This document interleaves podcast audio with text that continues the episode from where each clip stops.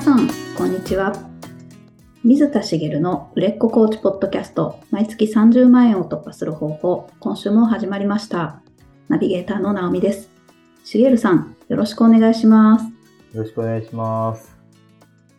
あの、東京にいて電車を使うと、4月になると、どこから湧いてきたんだっていうくらい人が出てくるんですよね。おー、はい。まあ、新年度に変わって、まあ、学校に行く人、それから仕事に行く人うんが増えるんですかね。へー、急になんですね。そういう感覚ってないですか？ちょっとこちらは田舎すぎて、あ電車も乗らないのでわかんないですけど。よね。はい。東京にいるとそれを感じるというか、ああ、なんかやけに混んでるな、みたいな。あ、ええそっか、4月始まったのか、みたいな。うんまあ、まあ、春休みがあって開けるからっていうのもあるんですけど、例えば、他では正月明けとか別にそこまで感じないし、あー4月なんですよね。で、ゴールデンウィーク過ぎると減ってっちゃうんですよ。そうですか。何なんですかね。なんでしょうね。えまあ、一つは学生が、ー、きちんと行ってたのが、5月からは行かないタイミングも増えたりとかするのかな、みたいな。まあ大学生とかね。うん。うんうん。まああと4月は、なんかこう、みんな定時で出社するけど、だんだんこうフレキシブルになったりもするのかな、よくわからないけど、みたいなことを考えてますけど、うん。何なんだろうと思って、まあコロナがね、もうあ、もう明けてと言っていいと思うんですけど、そそれが戻ってきたなっていうのを今年感じてるんですけど、今日駅がめちゃくちゃ混んでたんです、朝。えー、4月と言っても、いくらなんでもここまでと思って、なんでだろうと思って行ったら、違ってですね。まあ電車がトラブルで動いてなくて、まあ今日はですね、改札前がひ、で、が人でごった返してただけだったんですけど、うん。で、私は普段その地下鉄を使っていくんですけど、JR でも行けるんですね。はい。あの、便利なことに。なので、今日は JR で行こうと思って、あの、地下鉄を使わずに、あの、JR で行ったんですけど、そしたらまあ普段使わないので、うんなんかこう違う景色になるじゃないですか。うんうん。なんか新鮮だな、みたいな。朝からこう、あの、ちょっと新鮮な気持ちで、その、駅に着いても歩く道も変わるわけなので、うん。こう、なんかこう、道を変えるといいもんだなと思いましたというか。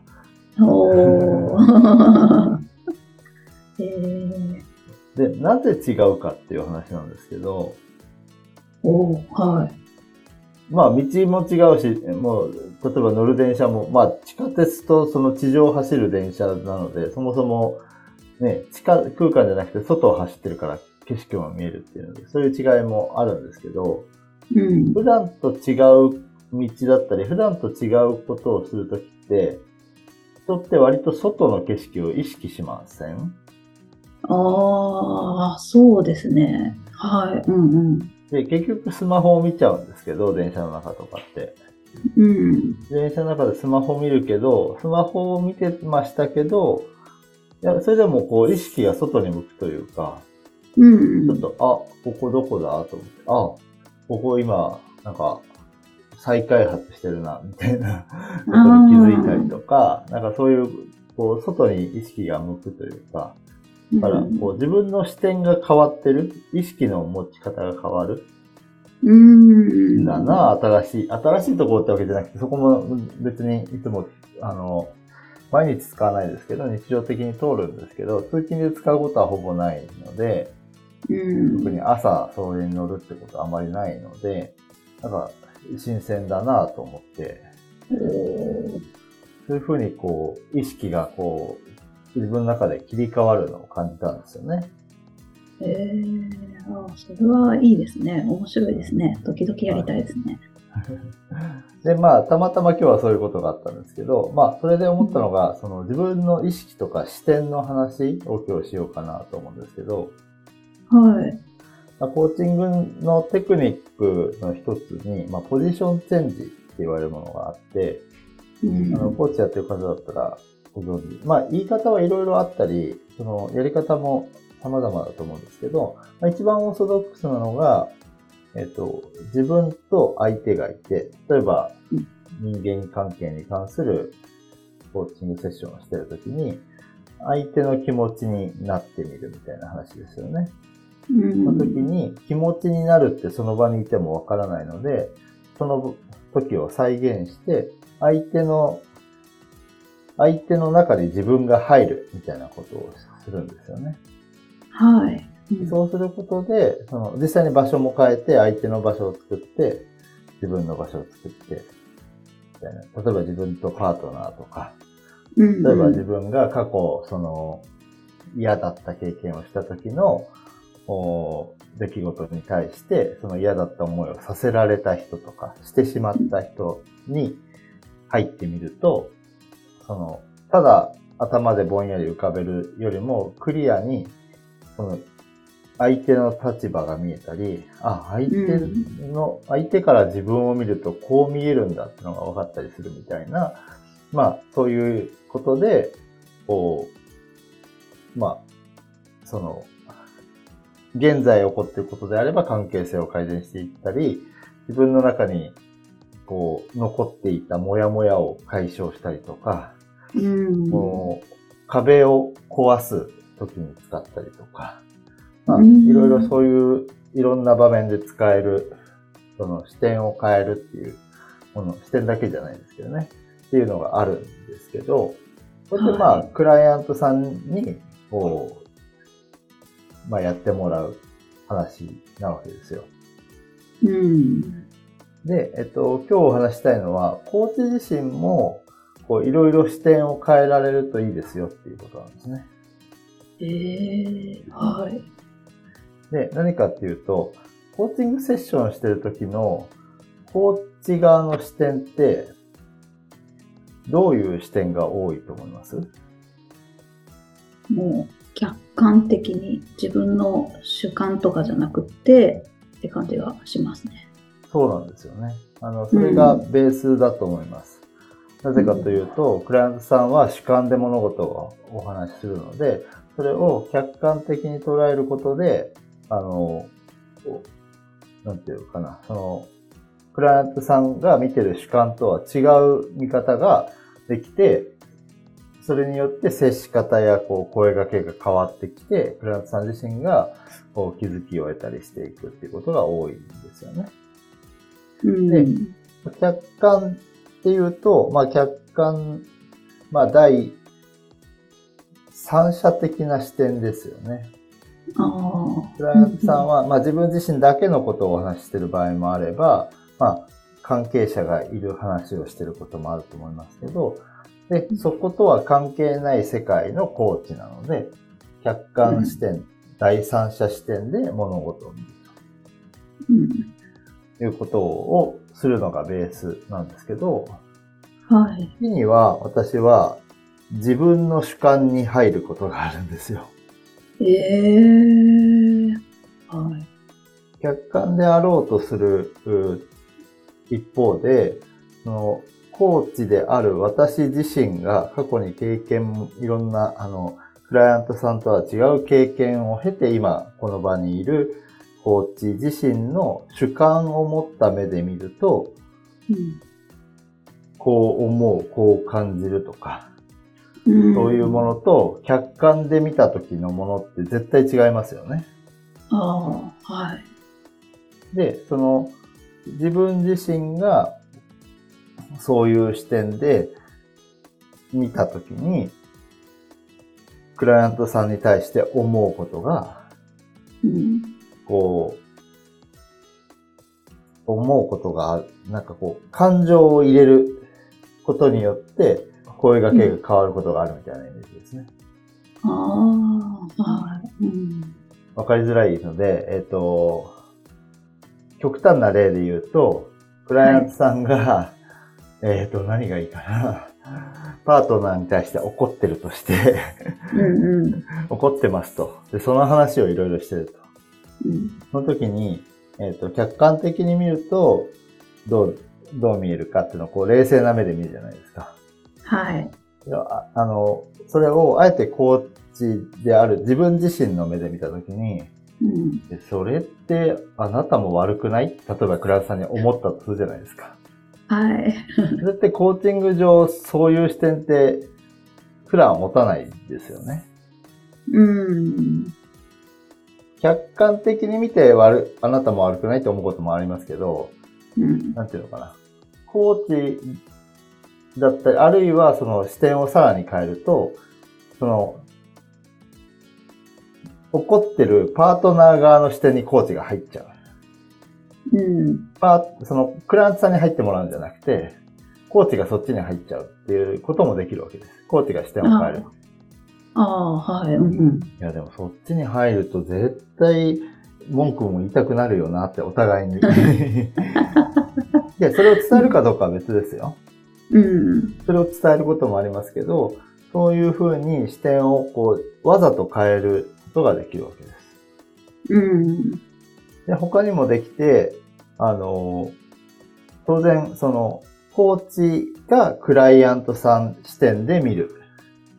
クライアントさんの経験を経たクライアントさんが自分自身の主観で語ることと、コーチがクライアントさんの視点に入ってみることってだいぶ違うので、まあ実際にその、ね、コーチングセッション中自分がこう、コーチが、コーチがこう場所を変えたりっていうのはできないですけど、そこはこう経験からこう、こっち側に入る意識を持っていくってことなんですけど、でそうした時にクラントさんが言っていることが、まあ、より深く理解できることもあるし、この言葉ができるのは、この視点なんだ、この視点を持ってるからなんだっていうのが見えてきたりする。そうすると、じゃあ、フランスさんに別の場所に移ってもらったら絶対見え方変え変わるなって思うことがあるんです。おーはい。なぜならその視点で見てるからその言葉が出てきちゃうから。例えばうん仕事のことで悩んでいた時に、やっぱり自分の立場のことしか考えてないので、悩んでいるものを別の角度から見た時に、こう例えば上司との関係だったり、うん。したときに、その、そもそも、ま、まあ前あったのが、その上司の方が厳しい方で、うん。もうついていけないと思ってるみたいな、うんうんうん。そういうふうに思ってたんですけど、で、聞いていくと、なんかこう、客観視してたときは、上司の人って、いや、なんか別にいい人だなと思ったんですよ。厳しいけど。うん。で、クライアントさん視点に、まあ、入ると、まあでもその立場だったら辛いよねって思ったわけですよ。うん。で、それで、そのちょっと視点変えてみましょうよみたいなことで、その時をやったのは、えっと、自分のポジションに同僚を入れて、はい自。分の同期を入れて、で、自分が同期に入る。おー要はその上司がやってることを、えっと、同期にやってると思って見てもらったんですよね。はい。そうすると、その、客観視点に立てるわけですよ。うん。で、そうしたら、あの、上司の、なんだろうな、上司を悪く思ってたというよりは、もう仕事が辛いみたいになってたんですけど、上司がやってること自体が、なんか、こう、自分のためにやってくれてることに思えてきたんですよね。で、そこからちょっとずつ変化をしていったんですけど、まあ、その仕事自体に対するその辛さみたいのが、まあ、あの、減ってきたっていうのがあったんですけど、それのきっかけが、やっぱり私がクライアントさん視点で見たときに、辛いよねって思ったっていう。客観的に見ると、うん、まあでも普通じゃないって思っちゃったんですよ。あーそんなことはよくあるよねって思ったけど、フランスさんの立場に入ってみたりすると、まあ確かにね、辛いねって思えたので、逆に客観視点を体験してもらうことができたんですね。ああ、なるほど。でそういう、その、こっちで見るとどうだろうっていうのを、クライアントさんにやる前に自分がやっておくことで、あの、クライアントさんこっちで見たら絶対見方変わるなみたいなのが見えてくることがある。ああ、で、それを、こう、クライアントさんの話を聞きながら、自分の頭の中でやるわけです。おーめちゃくちゃ忙しいんですけど。本当ですね。はい。で、さらに別のポジションもあったりして、あの、俯瞰で見る。さっき客観で見るって言いましたけど、さらに引いた視点で、なんかこう全体を見渡せる。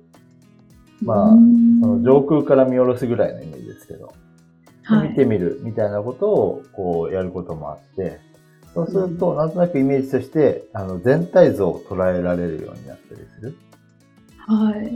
みたいなこともあるので、そういうのを、その、なんだろう、視点を変えたりするのっていうのは、クライアントさんに使うことが多いと思いますけど、自分の視点を変えるっていうのを、まあ、無意識には実はやってるんですよね、コーチって。うん。やってるんですけど、あえて意識的にやることで、よりその、その時々に合わせて、クライアントさんに、こう、より良い、こう、アプローチができるようになる。う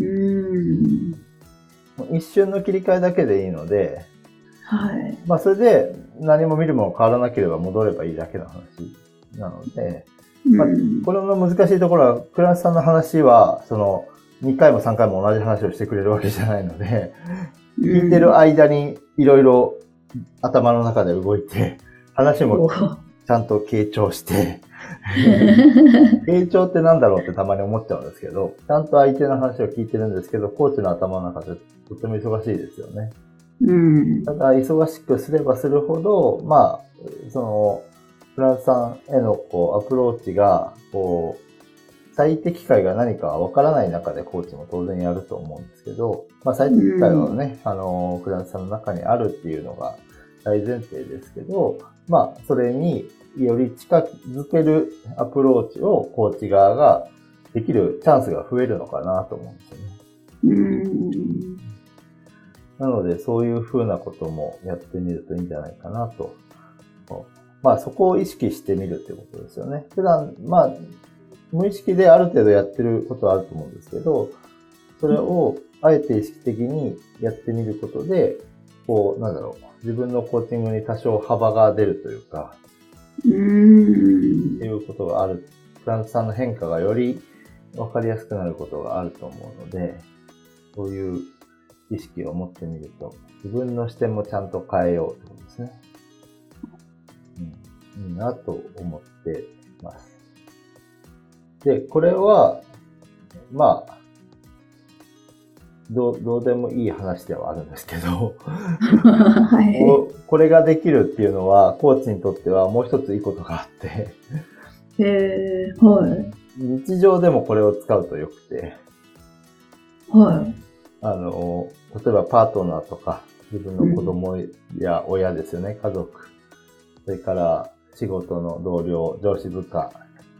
特に相手に対して不満を持った時とか、うん。何か何か言いたくなった時に、こう、相手の視点に入ることで、まあ、例えばその上司に対しても、その立場だったら仕方ないよなと思ったりとか、例えばパートナーも、まあなんかいろいろ抱えてる状況で自分が何か一つの行動をしたのがきっかけで、なんか文句言ってきたんだなとか、まあその前提があると、まあ言いたくもなるよね、みたいなうん。こともあったりしますよね。うん。っていうことが、まあわかる、うんまあ、なんていうかな。あの、視点を変えるだけで、こう、不満を抑えることができる。うん。これ何がいいかっていうと、自分のこうメンタルコントロールができるってことなんですよ。おー相手に対して、まあ、例えば優しくなるとか、うんより良い関係性を築けるみたいな話も、まあ、ありますけど、それより前に、その自分の苛立ちを抑えたりするのに、視点を変えるっていう技術を、スキルを使ってあげることもできる。あ、これはすごい。うんそういうことをこう知ってるコーチだからこそできることうんうん。なので、あの、日常使いもしてあげるといいですよ。で、日常使いしていると、こう、なんていうんですかね、あの、コーチングにも活かしやすいというか、うんうんうん。慣れてますもんね。はい。うん。私は結構その感情的にな、もうなんか苛立ちを覚えた時とかは、一人の時に、本当に相手に入って、えうん、あの、お抑えますね。そうすると、まあまあ、しょうがないよなと思って、その後、声掛けする言葉を考えたりする。まあ、すべてがうまくいくわけじゃないですけど、まあそういうことに本当に有効活用できてるので、うん。本当に、あの、コーチならではの、メンタルコントロールをぜひ やってみると、日常生活でもいいことがありますよ。ああ、なるほど。視野が広がると、日常生活ももちろんだし、コーチングもやっぱり視野が広がったコーチングにつながると。で、ポイントは意識して変えるってことですね。無意識で、まあ、か変わってる分には、それは別にそれでいいんですけど、意識して今この視点になってるから、こっちの視点に切り替えよう。そうしたらその結果こうなったよねっていうことが、こう経験として積まれていくので、うん。意識して今はこの視点に入るみたいなのをやってみる。で、えっと、コーチングセッションで、えっと、難しいなと思うんだったら、セッション、まあ、傾聴して、そのクラントさんの話に集中した方がいいんです。で、ただ、えっと、セッションが終わった後にもできるので、うん、はい。継続セッションだったら次の関わりもあるじゃないですか。うんその時に、えっと、こう、えっと、今日の話こうだったけど、って振り返る時に、うん。その、あえて、その振り返りの中でポジションチェンジをしてみる。うん。まあ、こういう話をしたから、あの時のクライアントさんにこう戻って入ってみる。時も遡れるわけなので、ああ。とかってことをしてみると、あの、あ、あの時、セッション中は自分にはこう見えてたけど、今見るとこう見えるなとか、っていうことがあれば、その、それをもとに次のセッションを、こう、多少変えていくことができますよね。うん。っていうふうなこともできるので、ぜひぜひ、あの、後に使うとかっていうのも試してみるといいんじゃないかと思います。おーこれはすごい。そうですね。そっか。忙し、頭が忙しくなって混乱するよりは、後から落ち着いた時にっていうことも手としてはい OK っていうことですね。まあ、その場で使えるようになると、その場でこう、アプローチの仕方を変えられるので、もちろんいいんですけど、うんまあ、それが難しいとか、その、なんだろう、コーチングセッションの質を下げてしまうっていうのはよろしくないじゃないですか。はなので、そういうリスクがあるなと思うんだったら、まあ、あの、それは、まあ、後でやってもらってっていうことですね。い。なるほど。ですね。わかりました。ぜひぜひ実践してみてください。ありがとうございます。ありがとうございます。それでは最後にお知らせです。売れっ子コーチポッドキャスト毎月30万円を突破する方法では皆様からのご質問を募集しております。コーチとして独立したい、もっとクライアントさんを集めたい、そんなお悩みなどありましたら、しげるさんにお答えいただきますので、どしどしご質問ください。ポッドキャストの詳細ボタンを押しますと質問フォームが出てきますので、そちらからご質問をいただければと思います。それでは今週はここまでとなります。また来週お会いしましょう。しげるさん、ありがとうございました。ありがとうございました。